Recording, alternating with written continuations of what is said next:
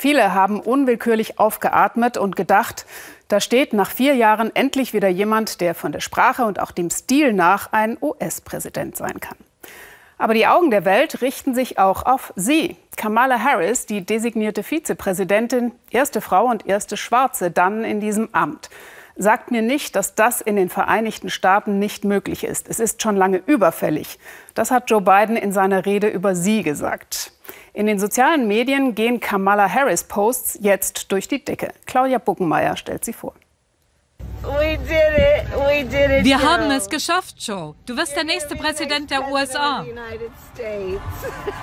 Ungezwungen nahbar und strahlend repräsentativ, Kamala Harris kann beides. Sie will Vorbild sein für Frauen, egal welcher Hautfarbe. Und sie lobt Biden. Mit ihr habe er eines der größten Tabus in Amerika gebrochen.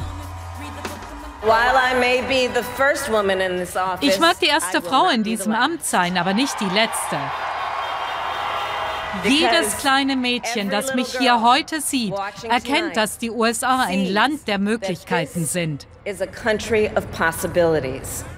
Einwandererkind mit großer Karriere, Generalstaatsanwältin und unerbittlich fragende Senatorin, die die Gegenseite oft sprachlos zurückließ. Präsidentschaftskandidatin, die Joe Biden hart anging. Sie weiß, was sie will. Ihre kleinen Fluchten aus dem Hosenanzug sind Kult. Harris soll vor allem den Schwarzen beweisen, dass sie von dieser neuen Regierung gehört werden. Das politische Programm ambitioniert. Jetzt beginnt die eigentliche Arbeit, die harte Arbeit, Leben retten und die Epidemie bekämpfen, unsere Wirtschaft wieder aufbauen, damit sie den Arbeitern nutzt, den systematischen Rassismus in unserer Justiz und Gesellschaft beseitigen, die Klimakrise bekämpfen, unser Land ein und die Seele unserer Nation heilen. Mit ihren Großnichten auf der Bühne, stolz und selbstbewusst eine moderne Vizepräsidentin mit dem Ziel, die Nummer eins zu werden.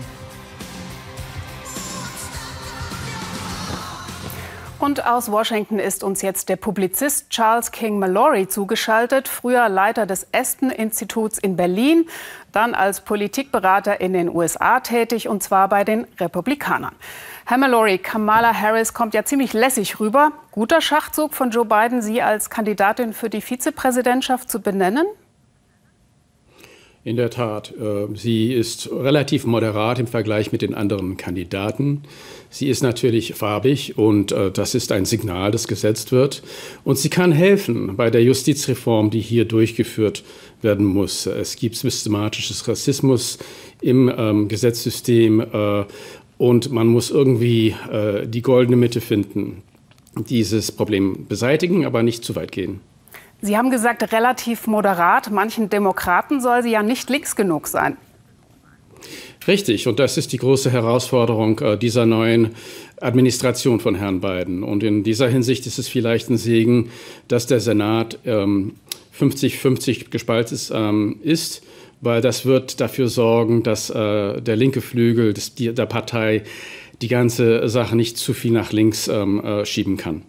Kurz noch mal zur Rede von Joe Biden. Wie haben Sie diese Ansprache empfunden? Das war ja nicht Sleepy Joe, wie Trump ihn immer gehässig tituliert hatte.